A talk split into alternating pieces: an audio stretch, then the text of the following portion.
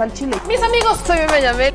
Bienvenidos a su chile favorito. Aquí las noticias o te enchilan o te dejan picado. Y ahora vamos con temas escabrosones, ¿no? Queremos temas escabrosones, vamos con temas escabrosones.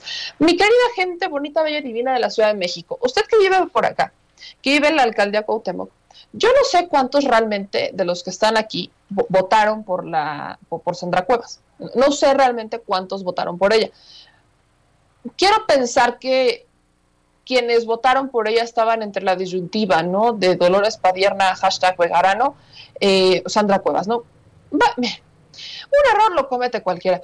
Pero el tema con este caso es que no solamente hablamos de una alcaldía de puro show, la, este, la inauguró con una alfombra roja de la aventurera, ¿no? O sea, y es literal, la alfombra roja era de aventurera.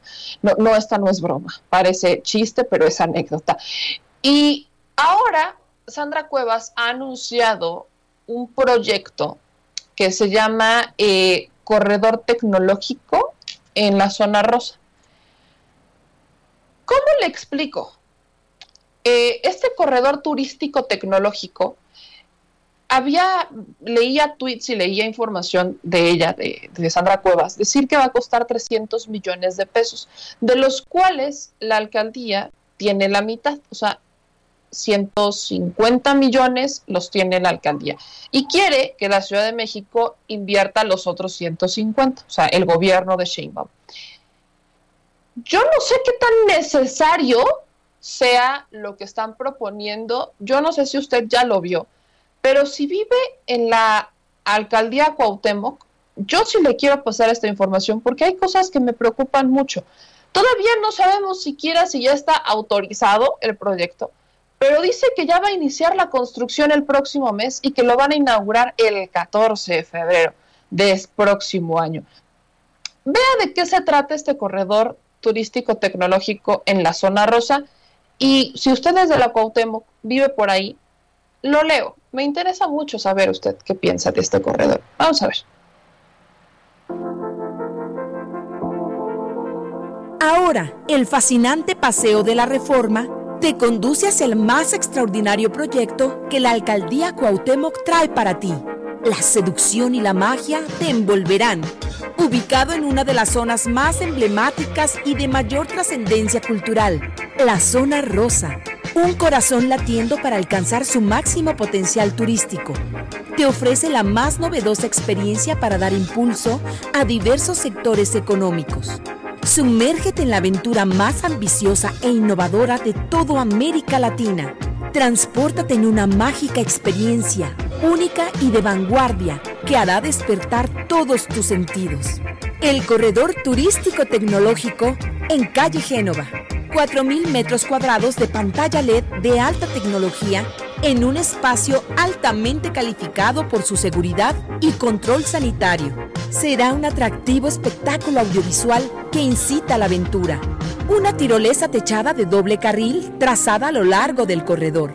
Apostamos por la seguridad y sano esparcimiento para todos los segmentos. Por ello, familias, visitantes y ciudadanía en general podrán realizar una visita segura Espéralo. Gran inauguración 14 de febrero de 2022. Atrévete a vivir el corredor. Una tirolesa.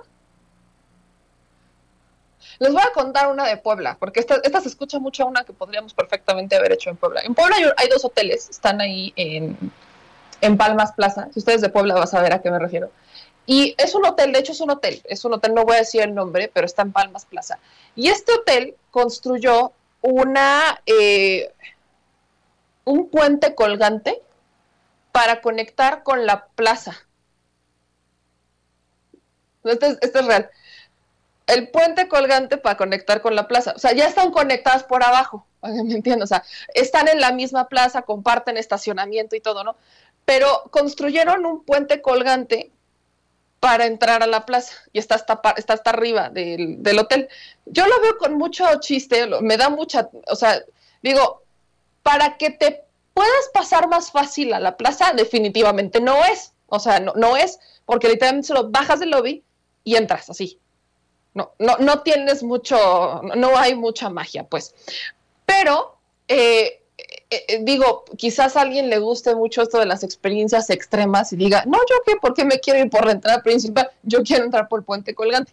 Yo lo quiero, yo lo quiero ver de esa manera, ¿no? Pero eso lo hizo una empresa, ¿no? Una empresa. El gobierno de Sandra Cuevas quiere poner una tirolesa en la zona rosa.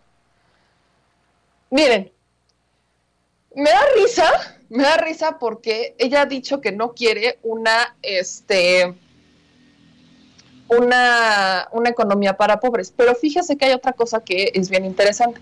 Sandra Cuevas ha ido muchas veces a Las Vegas y no ha tenido empacho en presumirlo, ¿eh? O sea, hablamos de 15 veces y no está mal. Si lo hizo con su lana, no está mal. Que ahí yo empezaría a preguntar, ¿es su lana? Pero bueno, eh, no está mal que se haya ido a, a, Las Vegas. El asunto es que si no esté mal, yo nunca he ido a Las Vegas, pero tengo muchos amigos que sí.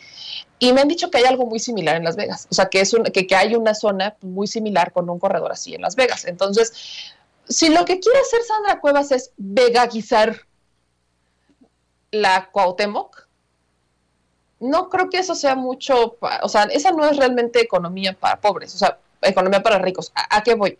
Bajo el argumento en el que ella dijo que, que quería la economía para ricos, esto no sirve para ni madres, porque esta sí es economía exclusiva para ricos. Esto no está beneficiando, esto no va a sacar a ningún pobre de la pobreza, para que me entiendan. O sea, eso voy. La premisa de Sandra Cuevas de la economía para ricos es sacar a los pobres y volverlos ricos. Bueno, esta, e, este corredor tecnológico no lo va a lograr, ¿eh? Pero ahora yo voy a las preguntas más serias. Ya está hablando de una fecha de inicio de construcción. Quiero imaginar, quiero pensar que ya está la licitación, ¿no? Porque un tipo de esta, una obra de este tipo no se puede adjudicar de forma directa.